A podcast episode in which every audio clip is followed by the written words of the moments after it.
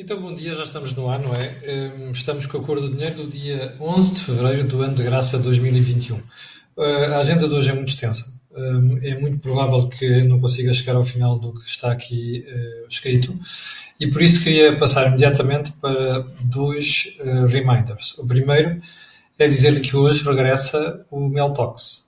Um, a voz está um bocado melhor, portanto já posso correr esse risco e também vou-lhe dizer que no, no, sábado vamos ter o regresso do Desejo Imediato.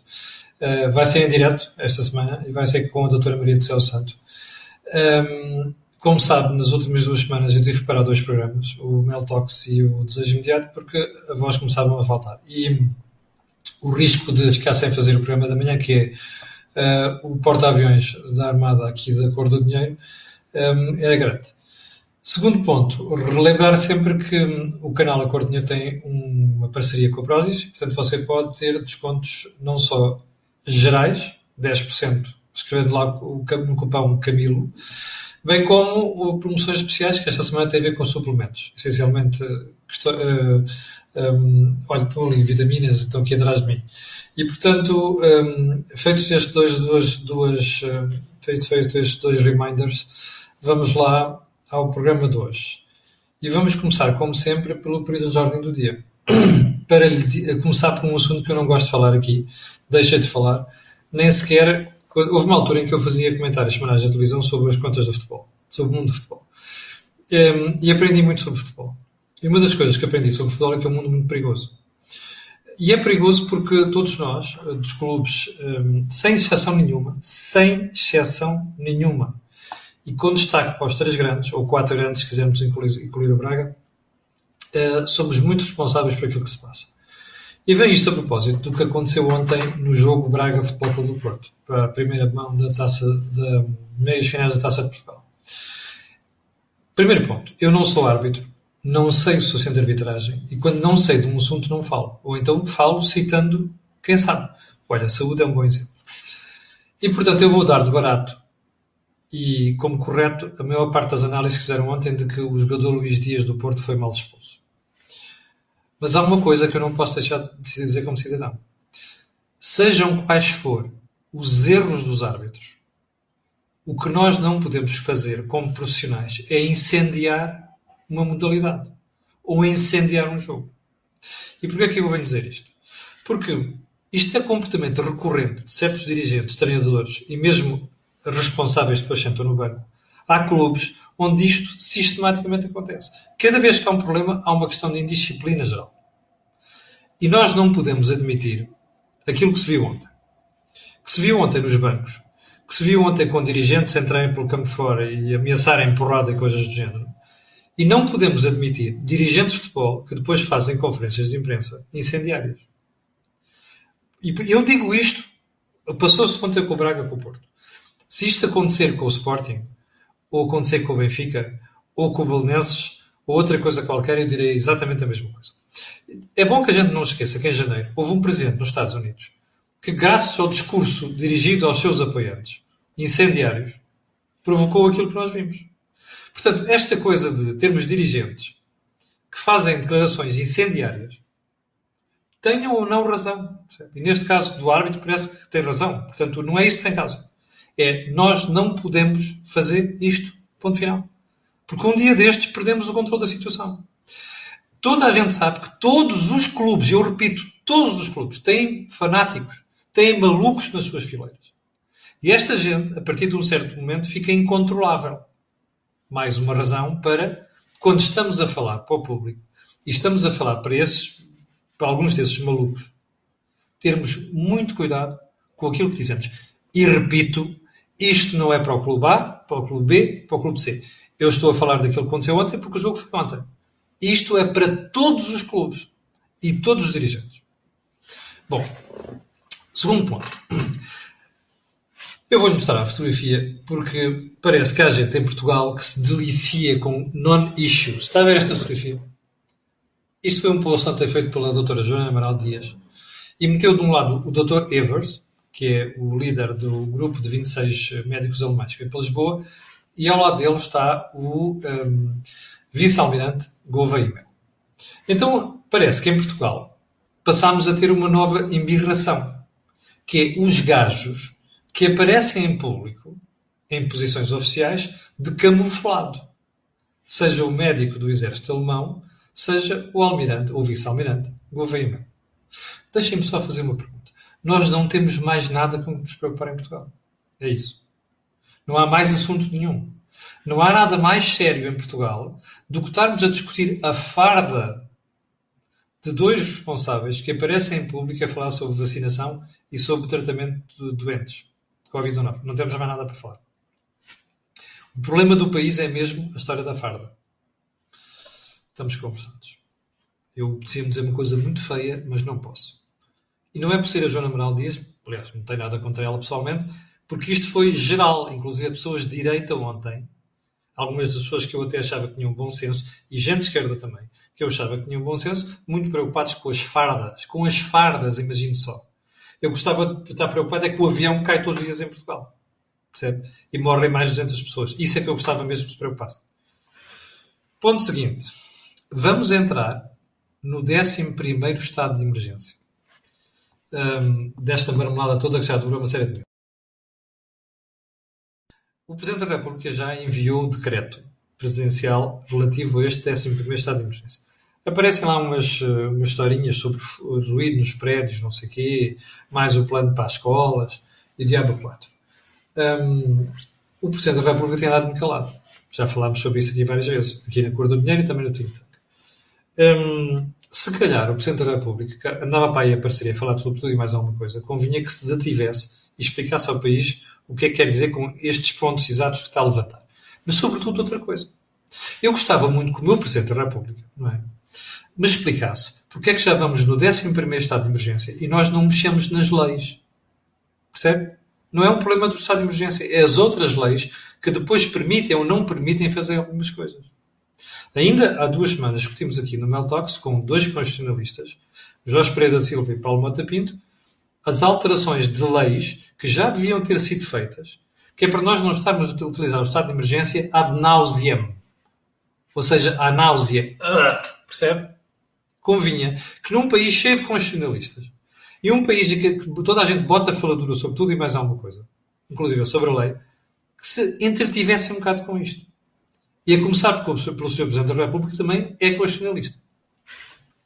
É que nós estamos a utilizar o estado de emergência, já, já percebeu, não é?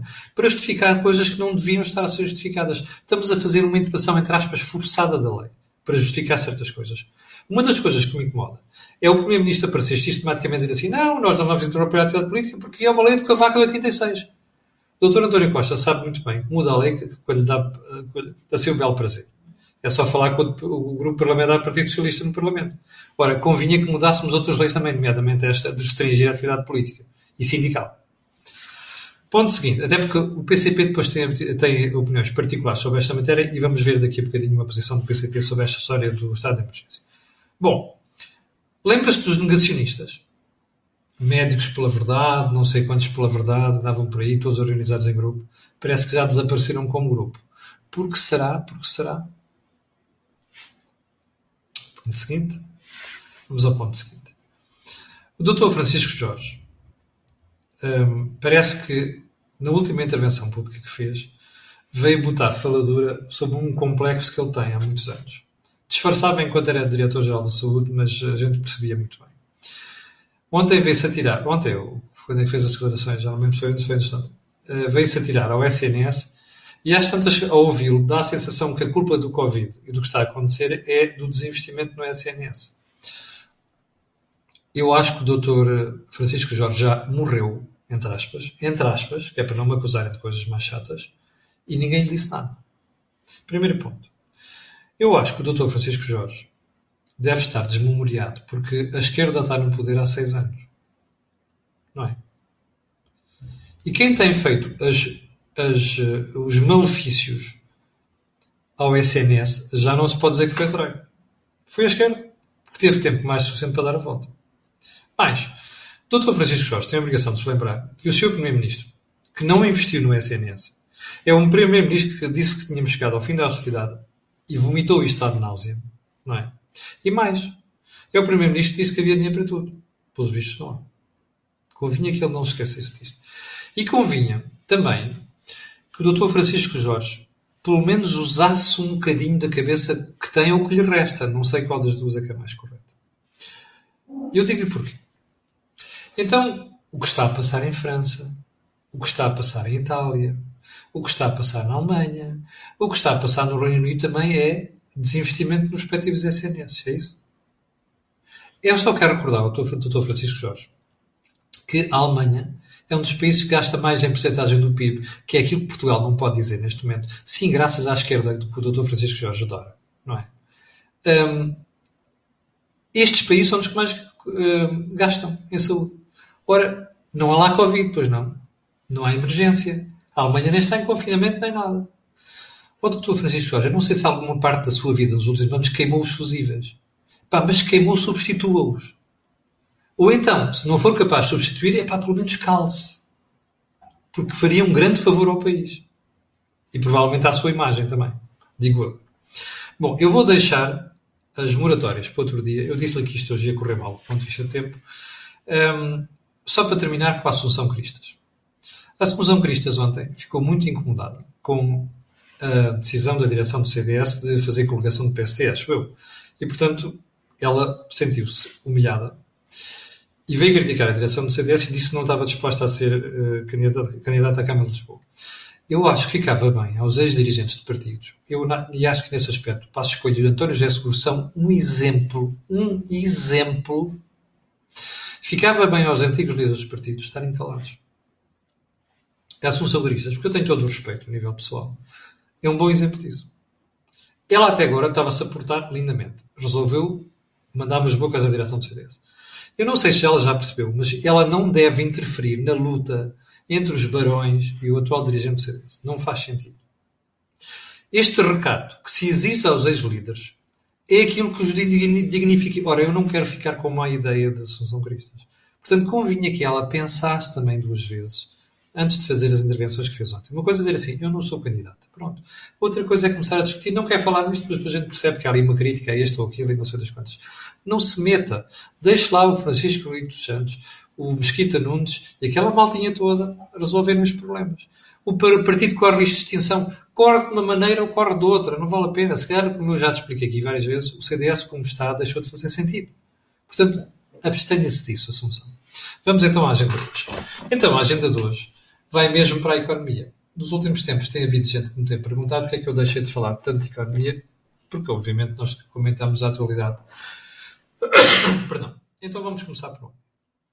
O Conselho de Finanças Públicas, que é o órgão que fiscaliza a política orçamental em Portugal, vem dizer o seguinte, que o Ministério das Finanças não forneceu informação necessária para analisar, para analisar em contabilidade nacional, que é aquilo que conta, uh, que aquilo conta para Bruxelas, para analisar, ou melhor, não consegue calcular o déficit de 2021.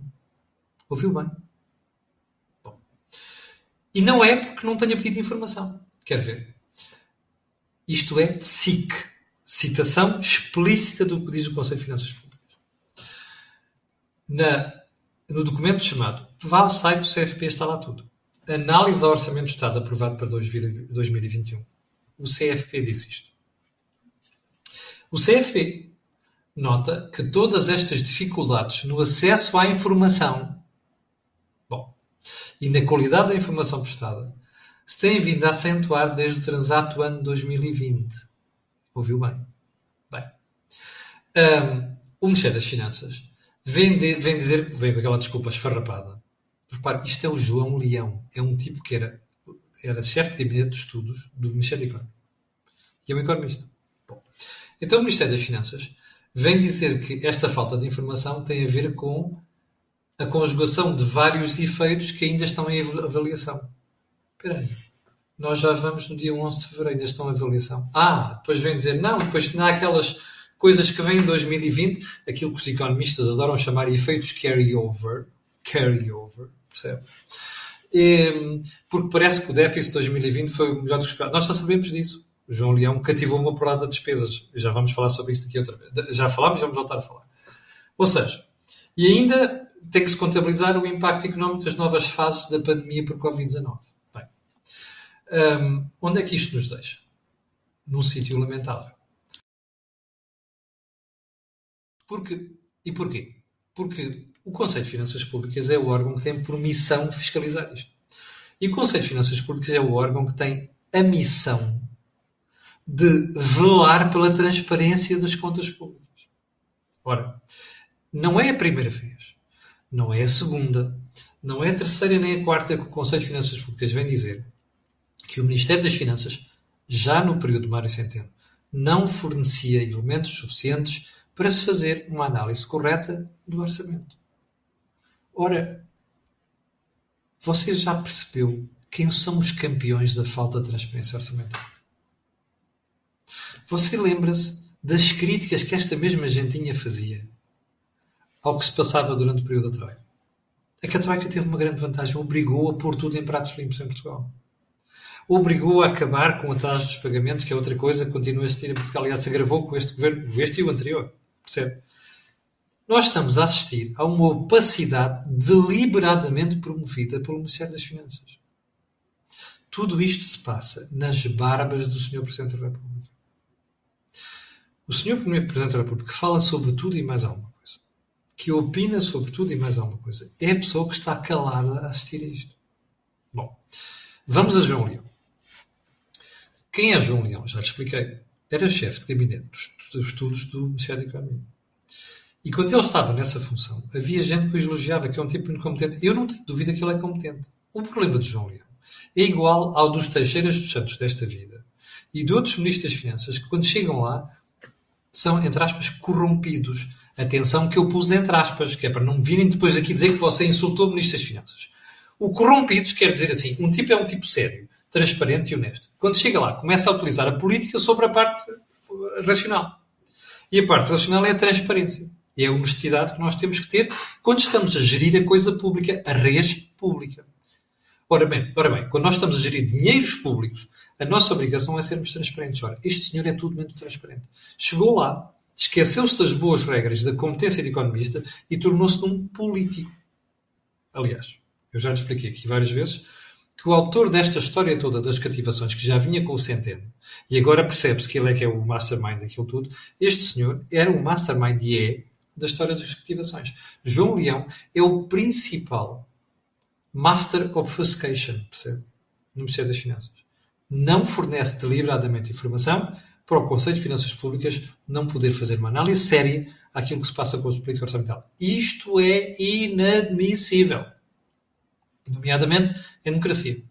Se calhar convinha, como Presidente da República está distraído com esta matéria, que o Parlamento fosse muito mais eficaz, eficaz a fiscalizar isto. E assim como chamou há dois dias lá, que fez uma figura lamentável, nunca pensei, ainda mais, ele não tem jeito para aquilo. João Leão não tem jeito para aquelas cenas. Não é? Convinha que o Parlamento chamasse pá, e obrigasse tintim por tintim a responder a estas questões, já que ele não responde ao Conselho de Finanças Públicas. Bom, vamos então às contas dos últimos dias.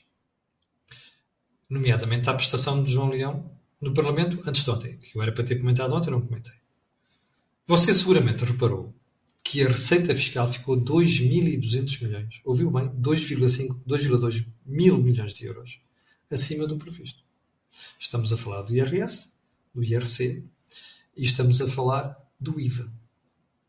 Bom, você já ouviu dizer que a economia caiu 6,8% em 2020.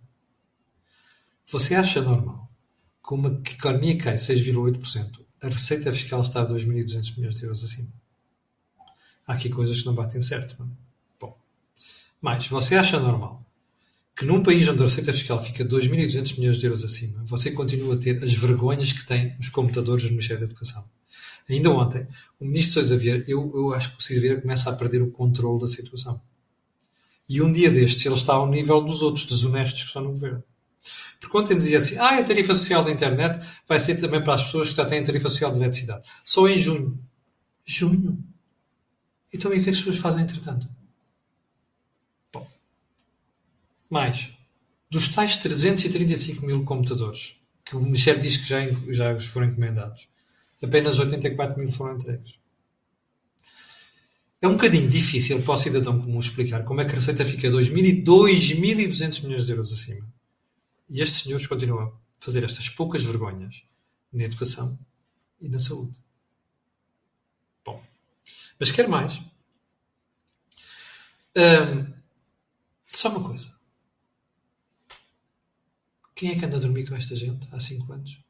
Ou melhor, há 6? PCP e Bloco de Esquerda. O Bloco de Esquerda está-se a tentar afastar. O PCP continua a dormir com aquela malta. É por isso que acontece o que eu lhe vou explicar a seguir em relação à atitude do PCP quanto ao confinamento. Já lá vamos. Mas queria lhe lembrar mais umas, algumas coisas sobre os dados económicos que vão surgir. Ficámos a saber ontem que afinal a taxa de desemprego em 2020 foi de 6,8%. Ouviu bem? 6,8%. A malta consegue dizer isto em Portugal sem se rir. Porque isto é de rir, percebe? É verdade, você dirá, está bem, mas isto é do INE, o INE não mente. Pois, o problema é este. O problema é que as regras estão feitas para desvalorizar uma série de pessoas que estão desempregadas, que já deixaram de procurar emprego e por aí adiante, e sobretudo emprego disfarçado, escondido, com as ajudas todas e não sei das quantas. Ah, você dirá, está bem, mas quando a economia retomar, estas pessoas voltam ao mercado de trabalho. Voltam as que voltarem. Porque com o nível de falências que vem aí, eu não tenho, não é, não, não é suspeito, eu não tenho dúvida nenhuma que uma boa parte destas pessoas vão parar ao olho da rua. E portanto são desemprego. E se você quiser eu suspeito que a verdadeira taxa de desemprego não é nem de longe nem perto de 6,8%. Deve ser 12 upa upa. Portanto, quando nos vierem contar estas coisas, pelo menos façam um ar um bocado sério.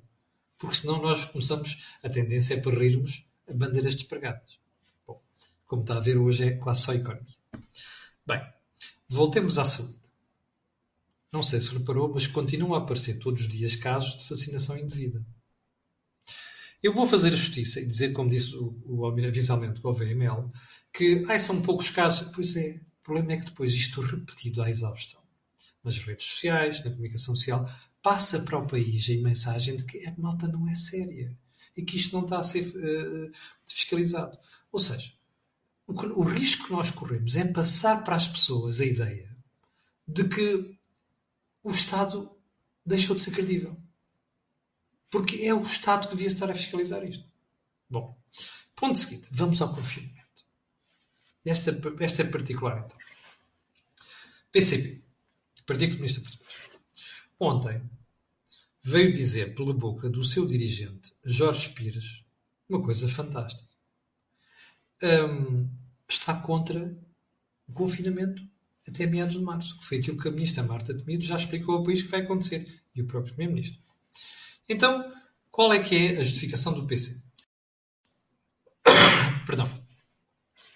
O partido considera, atenção às aspas, inaceitável esta solução, porque despreza todas as consequências no plano económico, social e também de saúde dos portugueses. Eu estou impressionado com o Jorge Pires e com o PCP.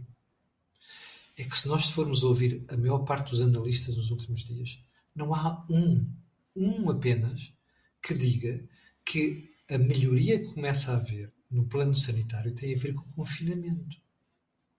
Portanto, pá, não percebo. O PCP é diferente dos outros? Ou o PCP está só a fazer número para distrair a malta? Bom, eu às tantas pensei assim, bom, querem ver que estes tipos têm uma ideia diferente dos outros, mas depois não. Porque o próprio Jorge Pires, na declaração que faz, diz assim: Ah, a ideia é avançar o mais rápido possível com o processo de vacinação envolvendo todos os portugueses. Oh, rapaz! Mas isso não é o que querem os outros partidos também. Ninguém quer confinamentos. Agora, já se percebeu que, dado o nível de entupimento nos hospitais e pessoas que já morreram que não deviam ter morrido por falta dos cuidados adequados de saúde, e são milhares, se calhar isto tornou-se inevitável. Mas já percebeu qual é o problema.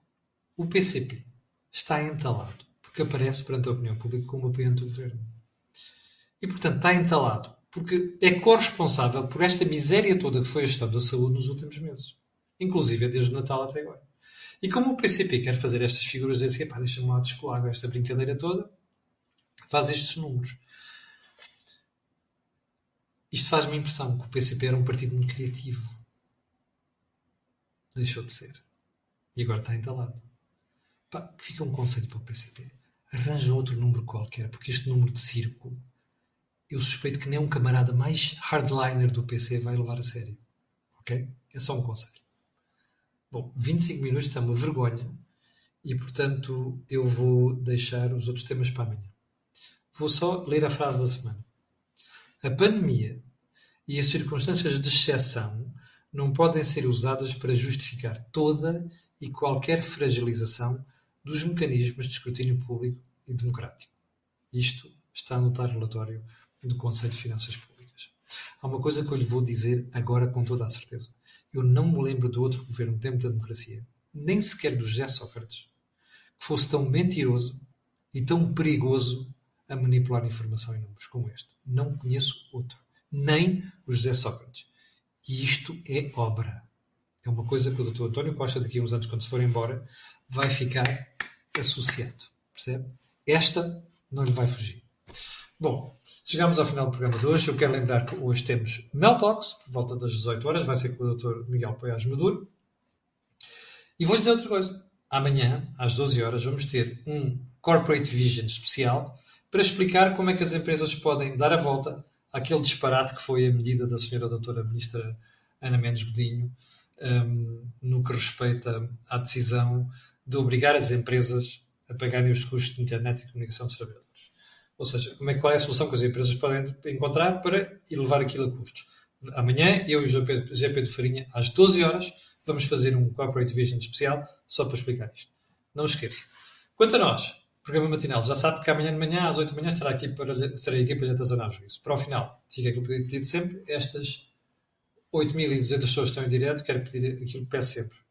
Estas e aquelas que vão ver o programa, que é colocarem um gosto fazerem partida nas redes sociais. E também sabe porquê? Aquilo que houve aqui, não houve em mais sítio nenhum. Obrigado, com licença, e até às 8.